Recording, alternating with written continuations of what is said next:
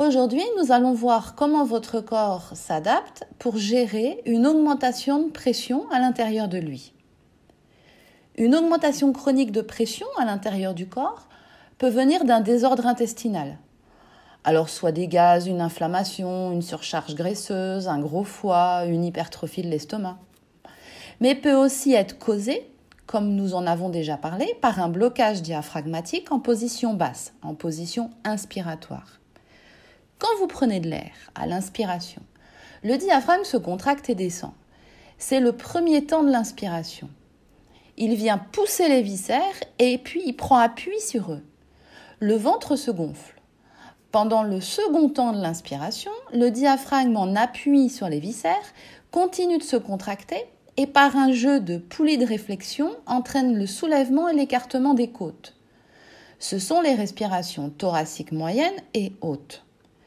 Ce second temps de l'inspiration est possible grâce au muscle transverse, le plus profond de vos abdominaux, qui travaille en synergie avec le diaphragme pour faire contre-appui et lui permettre de libérer son plein potentiel. Quand vous soufflez à l'expiration, le diaphragme se relâche et remonte.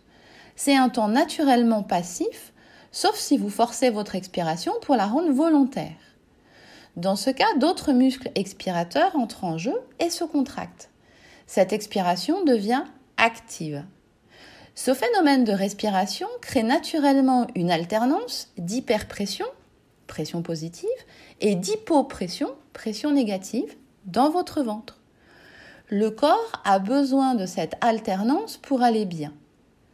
Si pour une raison ou pour une autre, votre diaphragme ne se relâche pas complètement, il garde un appui sur les viscères et la pression dans votre ventre reste augmentée. La cause est souvent d'origine émotionnelle. Au final, il y a trop de pression dans le ventre et le corps doit à tout prix rééquilibrer ses pressions en déséquilibre. Le corps déteste quand il y a trop ou pas assez de pression. Son seul objectif, qu'il rend heureux, c'est l'équilibre des pressions. La météo fonctionne un peu pareil, toute la nature d'ailleurs. Quand l'air est plus chaud, donc plus léger, la pression atmosphérique est plus faible. L'air monte, il y a du vent, et en se refroidissant, l'air crée des nuages. Retour à l'équilibre. Donc le corps doit trouver des astuces pour faire lâcher cette pression et il va y mettre toute l'énergie nécessaire et utiliser tous les moyens dont il dispose. Qu'est-ce qu'il va faire? Regardez votre écran, il y a un schéma qui vous l'explique. Le corps va donner l'information aux chaînes musculaires de venir avancer et ouvrir le bassin. C'est-à-dire qu'il favorise l'antéversion et l'ouverture du bassin pour augmenter l'espace que le squelette doit dédier aux organes. Le corps va également demander au thorax de se soulever pour augmenter l'espace pour le ventre. C'est une crispation qui perturbe la respiration.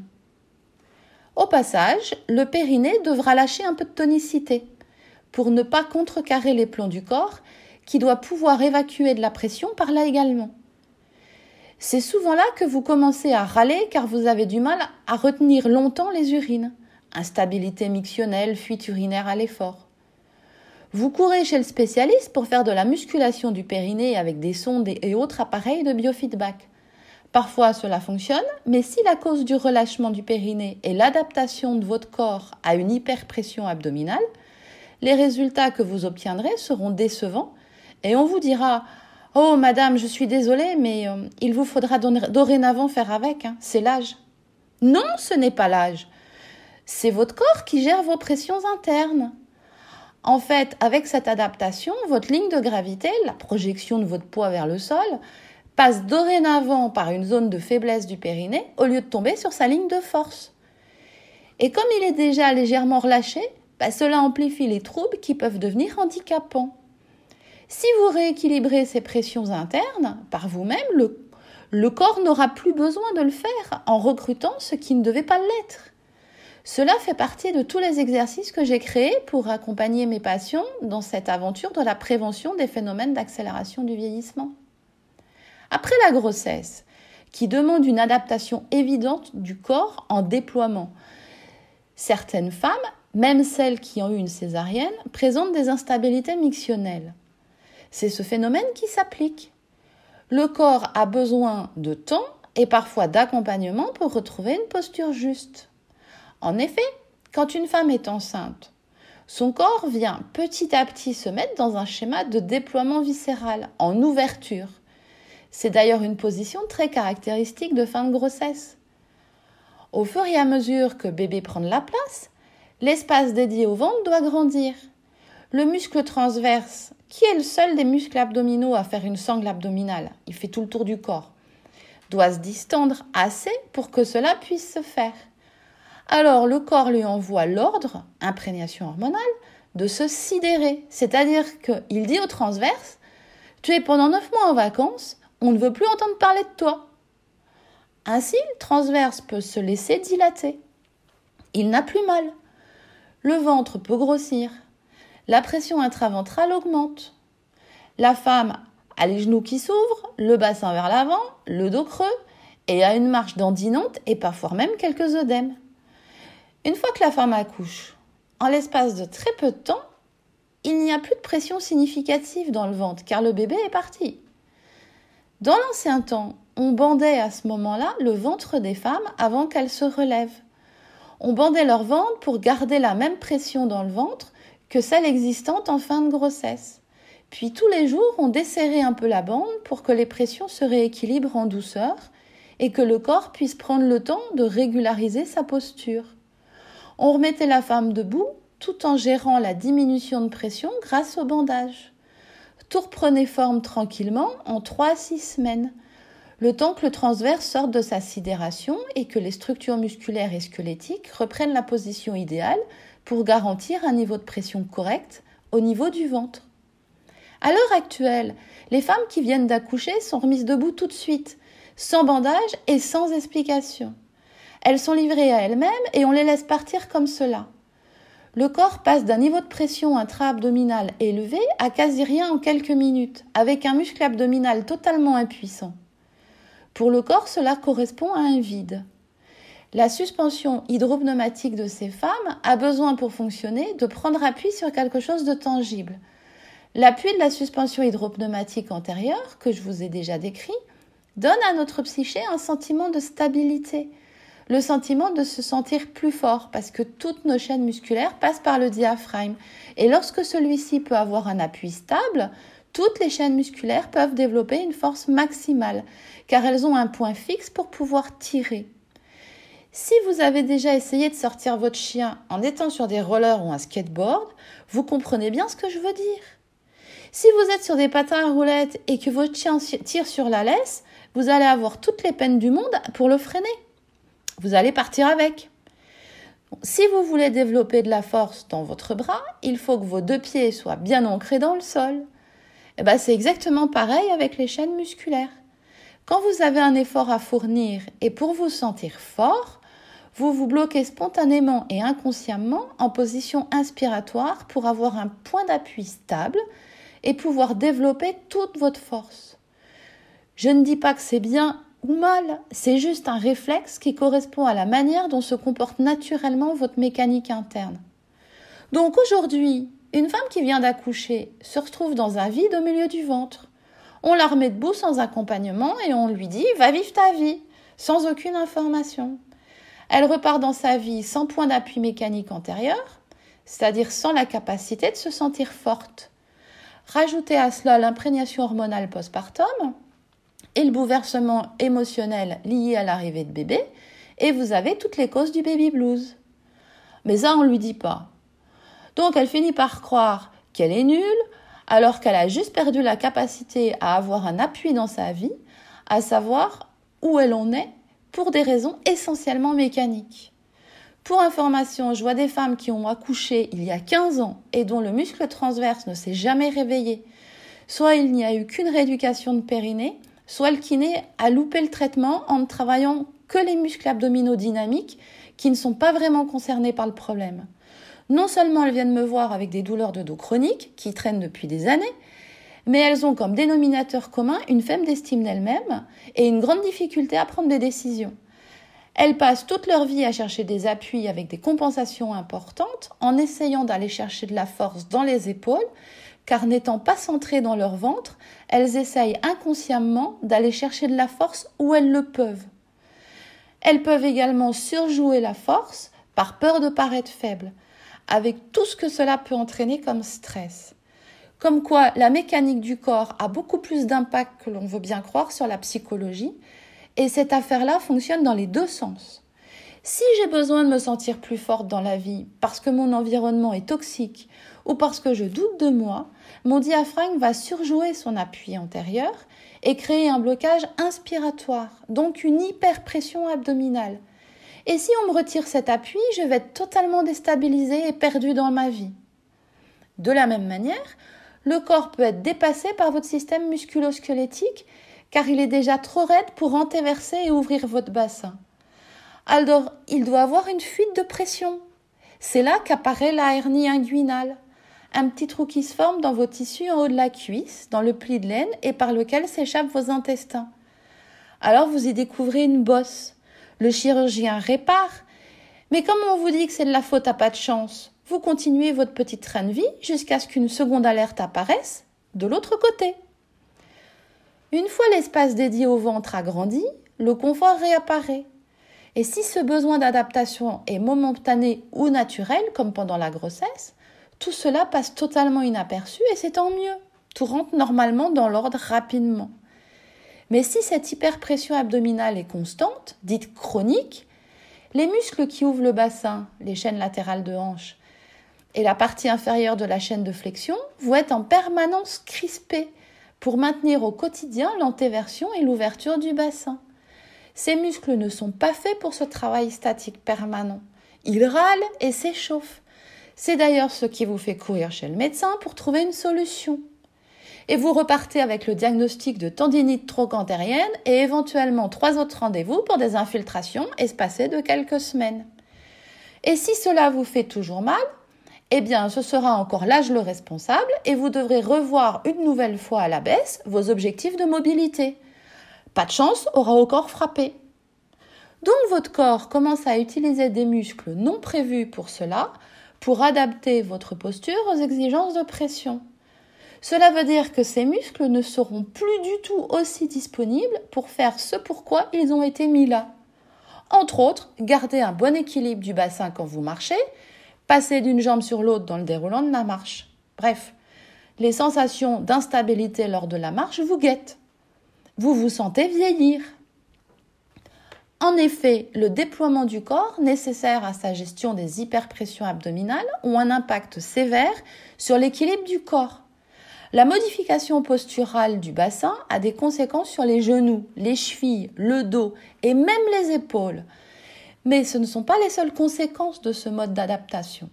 Et vous allez voir que notre ami pas de chance peut retourner se cacher, car ce mode adaptatif génère par voie de conséquence des troubles douloureux, des inconforts, connus des années à l'avance, donc explicables et prévisibles. Qui dit prévisible dit qui peut faire l'objet d'une campagne de prévention. C'est d'ailleurs cela qui m'a propulsé dans ma démarche de prévention primaire de l'accélération du vieillissement. Au fur et à mesure de ma pratique thérapeutique, je trouvais insupportable de recevoir en traitement des personnes qui auraient pu s'épargner de nombreuses douleurs et chirurgies si elles avaient pu être informées et si elles avaient pu bénéficier d'une prévention intelligente, ciblée et sur mesure. On peut lire des années à l'avance les conséquences articulaires des phénomènes adaptatifs du corps et cela n'a rien à voir avec la chance c'est mécanique. Regardons de plus près les conséquences posturales de la gestion de l'hyperpression abdominale par le corps, qui sont génératrices d'inconfort et de douleur.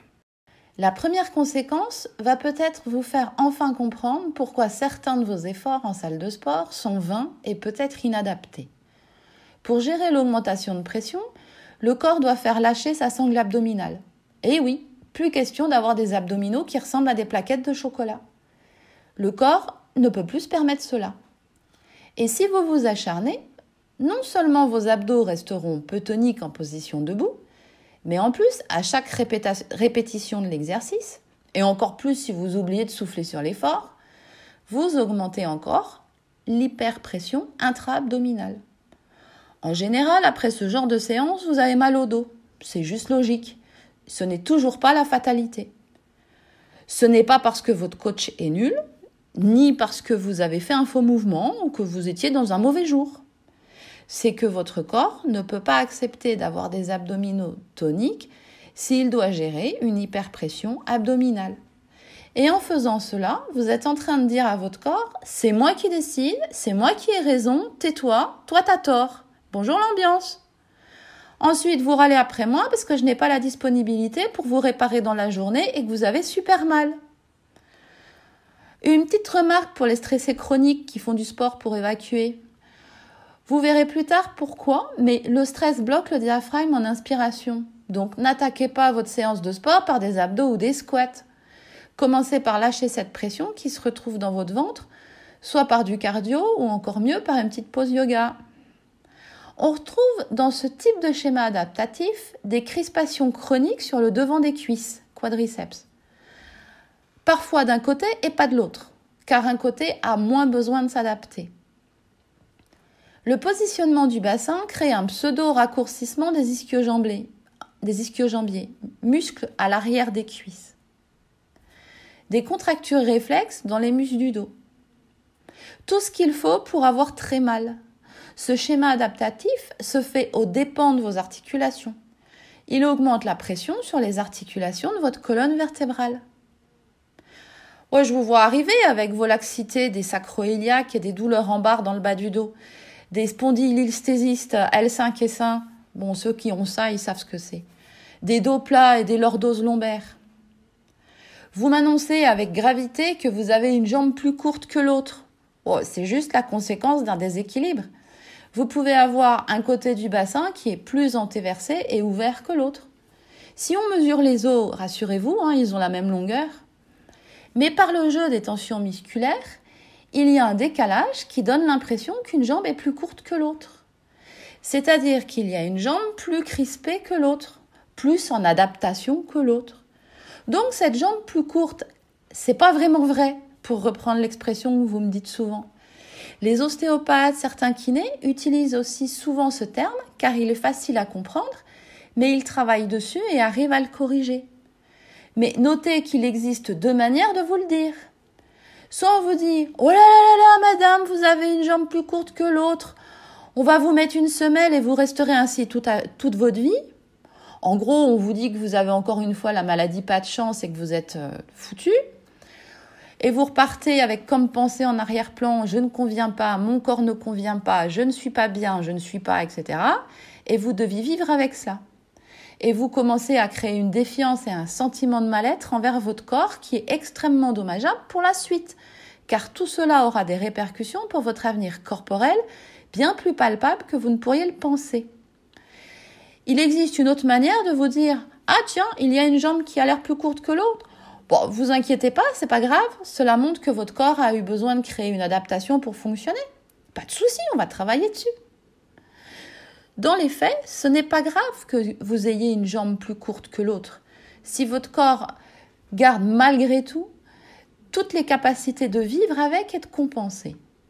Où cela commence à poser problème, c'est lorsque votre corps montre une jambe plus courte que l'autre et qu'il est bloqué dans sa rigidité. Tout est figé et même si je mobilise passivement, sans effort de votre part, votre bassin, tout est figé et rien ne bouge. Cela veut dire que le corps ne peut plus s'adapter qu'il lui manque un rouage, qu'il y a quelque chose qui ne marche vraiment plus. Il est alors temps d'intervenir pour permettre au corps de retrouver une fluidité indispensable à son fonctionnement. C'est pourquoi une grande partie de mon travail de prévention des phénomènes d'accélération du vieillissement se fait grâce à un travail en rythme, assis sur des gros ballons, pour permettre à toute cette mécanique de retrouver de la fluidité dans les trois plans de l'espace. Indépendamment de la fausse jambe courte, J'aimerais aussi que cet exemple vous permette de comprendre que vous ne devez pas accepter une thérapie qui vous culpabilise. L'accompagnement thérapeutique doit avant tout vous aider à vous accepter tel que vous êtes, accepter qui on est, c'est accepter notre corps tel qu'il est. Cette acceptation n'est pas une démission. Reconnaître votre corps tel qu'il est maintenant, c'est accepter de comprendre ce qu'il est en train de vous raconter. Et vous allez aimer ses défauts, vous allez vivre avec ses défauts, en apprenant à les compenser naturellement et à travailler à partir de ce qu'il vous donne comme information sur lui. Et tout cela redonne de l'espoir car vous allez pouvoir ressentir de manière factuelle que la progression est possible. Vous allez vous connecter aux capacités de résilience de votre corps. Plus vous allez vous aimer, plus vous allez aimer votre corps et avoir de la compassion pour lui, au lieu de croire qu'il est nul, moche et bancal, plus vous allez voir la vie différemment, car vous aurez retrouvé un sens dans votre connexion à vous-même et à votre corps, le sens d'aller mieux. Pour en revenir aux conséquences de l'adaptation du corps à une augmentation de pression intra-abdominale, on retrouve la fameuse tendinite iliaque ou trochantérienne, qui maintenant, vous le savez, n'en est pas une. Chez les adolescents, on peut trouver un os Gutschlatter, bosse sous le genou au niveau de l'insertion du quadriceps. Et quel que soit l'âge, tendinite rotulienne, hydarthrose, ou dans les genoux et inflammations diverses. C'est quand même dommage de ne pas avoir simplement surveillé votre hyperpression abdominale. Si cette vidéo vous a plu, n'oubliez pas de liker et abonnez-vous à ma chaîne pour connaître la suite. À très bientôt pour une nouvelle vidéo où je vous expliquerai comment votre corps se déforme pour gérer une diminution de pression à l'intérieur de lui.